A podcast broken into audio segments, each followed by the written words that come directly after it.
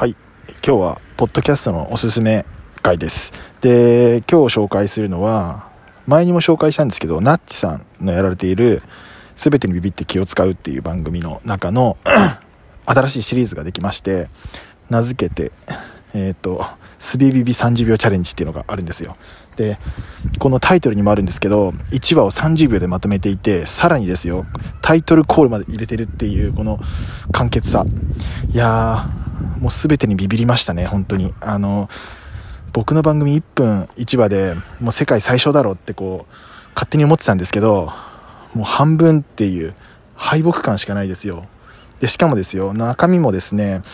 結構なんかこう気になる内容が多くて、まあ、なんかあの今後本編の方で説明するしたいみたいな話もあったのでちょっとそっちも気になるなと思いつついやー敗北感。敗北感。